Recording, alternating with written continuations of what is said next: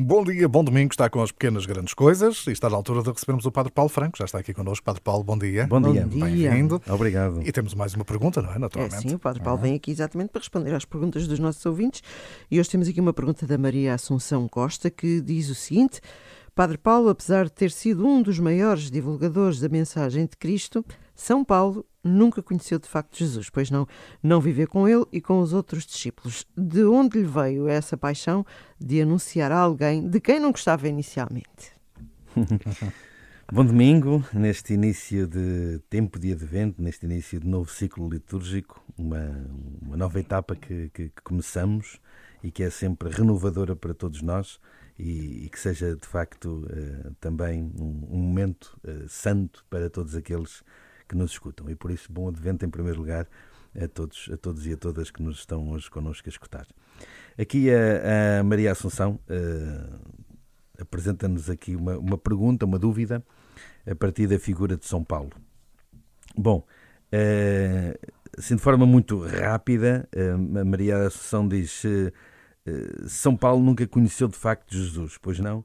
Bom, se nós entendermos o conhecimento como alguém Pessoal. que vive assim, com o outro, não, não. Não, não foi facto, um dos não. apóstolos que esteve com ele. Não, não, não, não foi, de facto, não foi um dos doze, nem eh, nenhum daqueles muitos outros que, não fazendo parte dos doze, também acompanhavam regularmente Jesus, porque não eram apenas os doze. Os doze eram aqueles que estavam mais chegados a Jesus, mas depois havia muitos outros eh, que, que acompanhavam permanentemente Jesus. Aliás, nós sabemos daquela aquela cena que o Evangelho nos apresenta, que a certa altura Jesus pega naqueles que o seguiam, que estavam ali com ele, e os envia. E diz-nos o Evangelho que eram 72.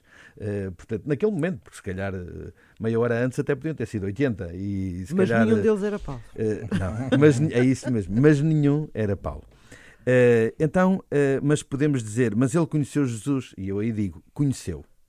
Ele, e já lá vamos. Ele conheceu Jesus, mas não desta forma como os outros discípulos e aqueles a quem Jesus constituiu apóstolos conheceram.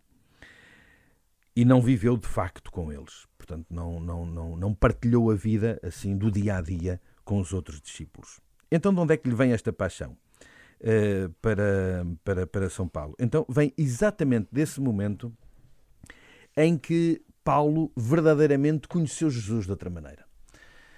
Nós sabemos que, para já, uh, o nome de Paulo já é um nome uh, é um grande posterior. nome, é um grande nome.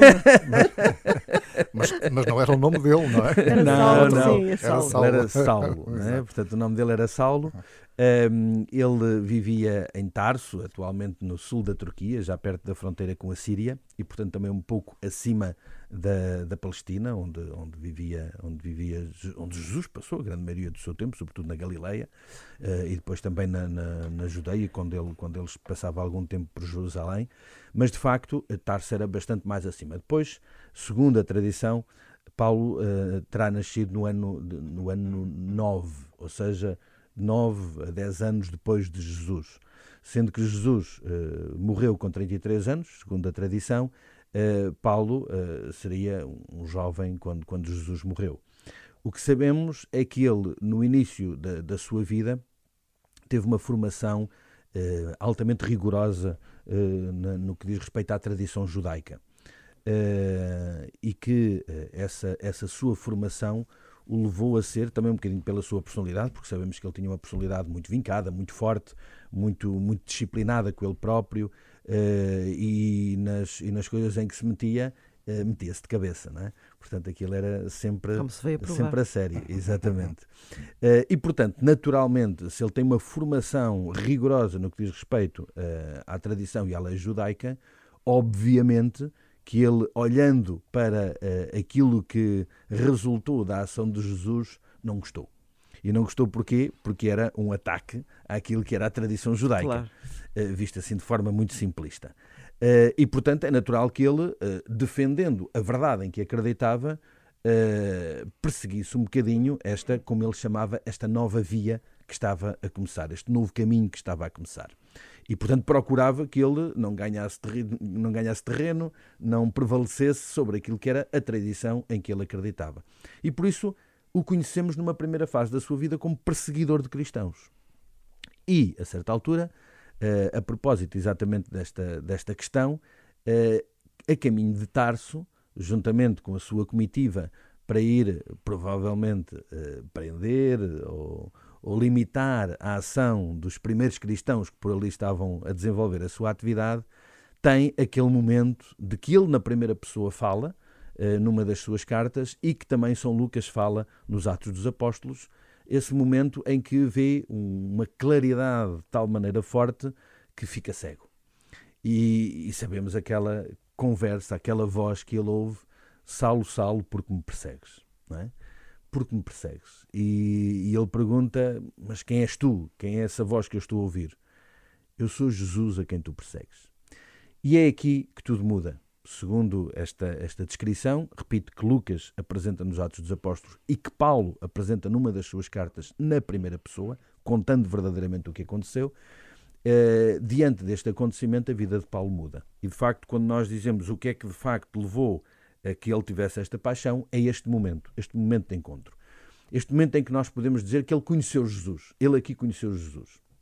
Depois Jesus dá-lhe uma série, uma série de instruções, a que ele obedece, tudo aquilo se cumpre e ele percebe: espera, Quer dizer, há aqui qualquer coisa que eu desconhecia, que agora passei a conhecer e a minha vida tem que mudar por causa disto. E toda aquela energia, toda aquela força, toda aquela personalidade uh, de luta que ele tinha uh, para defender uma verdade, passa a tê-la para anunciar outra verdade. Ou seja, a sua atitude continua a ser a mesma.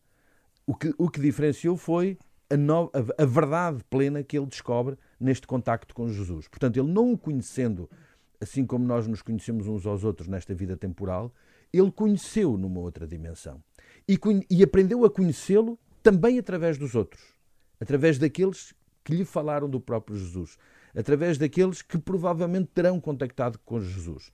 Uh, segundo reza uh, a tradição, ele terá uh, contactado com alguns dos discípulos de Jesus.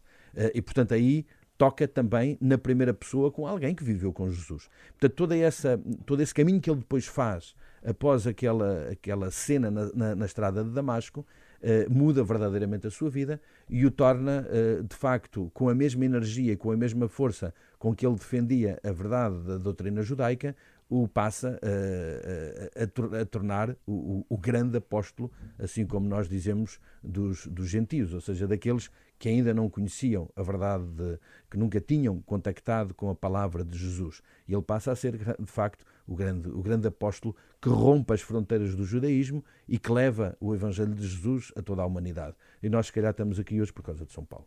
Porque nós depois sabemos que o primeiro concílio de Jerusalém leva Paulo a, a estar com Pedro em Jerusalém e com os outros apóstolos para uh, discutir esta questão se uh, enfim, o batismo e o anúncio da palavra e do Evangelho de Jesus deveria ser feito a quem não era judeu, a quem não era circuncidado. Ou seja, se de facto o Evangelho devia ser levado a todos. E esse, esse, primeiro concílio de Jerusalém vem a definir que sim. Paulo era um acérrimo defensor dessa, dessa, dessa perspectiva e dessa doutrina, e é por causa disso que nós estamos aqui hoje. Senão, o Evangelho, se calhar, nunca tinha chegado uh, a povos que não os, o, o, povo judeu, o judeu. De resto, enfim, na, na liturgia temos, uh, e continuamos a ler, é uma presença constante, não, as palavras de, uh, de São Paulo até hoje aos cristãos, nas, nas várias cartas, não é? É verdade, é verdade. Grande parte do grande... ano litúrgico, é, a segunda sim. leitura dos domingos, grande parte é de, com... retirado de textos paulinos, não é?